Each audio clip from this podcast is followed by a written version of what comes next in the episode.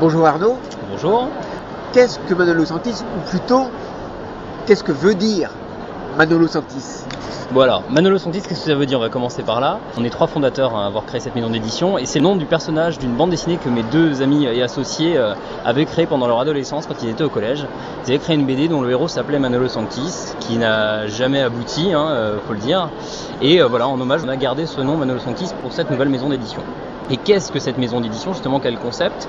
C'est une plateforme de diffusion, c'est un YouTube de la BD où de jeunes auteurs viennent mettre en ligne leur création et avec la collaboration des internautes, on édite en version papier les albums les plus plébiscités et qui correspondent à notre ligne éditoriale. Albums qui sont ensuite mis en vente sur le site et dans les réseaux physiques euh, du livre, tout simplement, comme une maison d'édition classique. Ça fait combien de temps que ça existe? Alors, la société a été créée il y a un an tout juste, et on est officiellement lancé depuis le mois d'octobre 2009, donc c'est encore très très récent.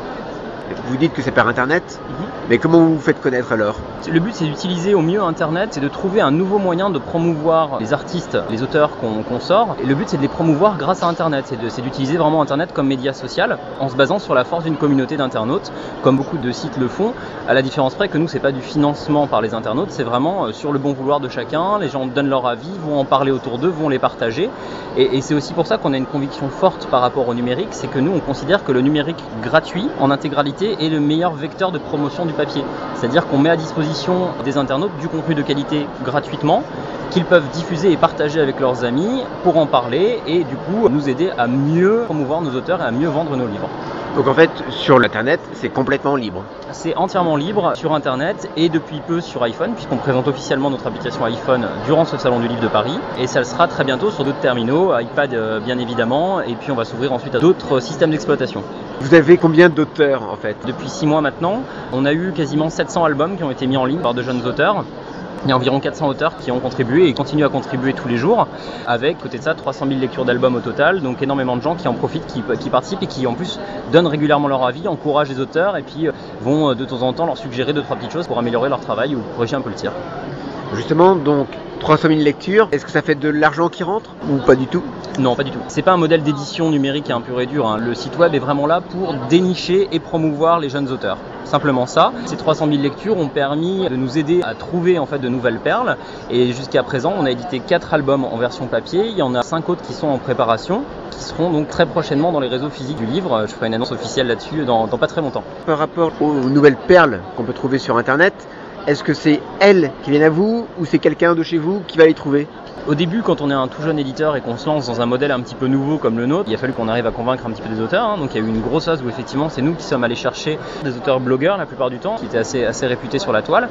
Et puis le phénomène a pris petit à petit et c'est vrai qu'aujourd'hui c'est beaucoup plus des auteurs qui viennent à nous que nous qui allons chercher les auteurs.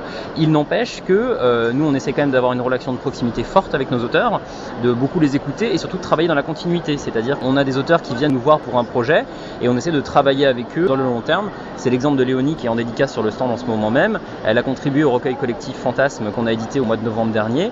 Et là, elle travaille sur un nouveau projet avec nous qui s'appelle Princesse Suplex, qui est un album à part entière qui est diffusé gratuitement sur le site internet. Au début, vous vous êtes dit, il faut le faire par le numérique L'idée en fait c'était de se dire qu'il y a d'un côté la révolution numérique de l'édition dont tout le monde parle et qui va effectivement, qui risque de bousculer pas mal les choses.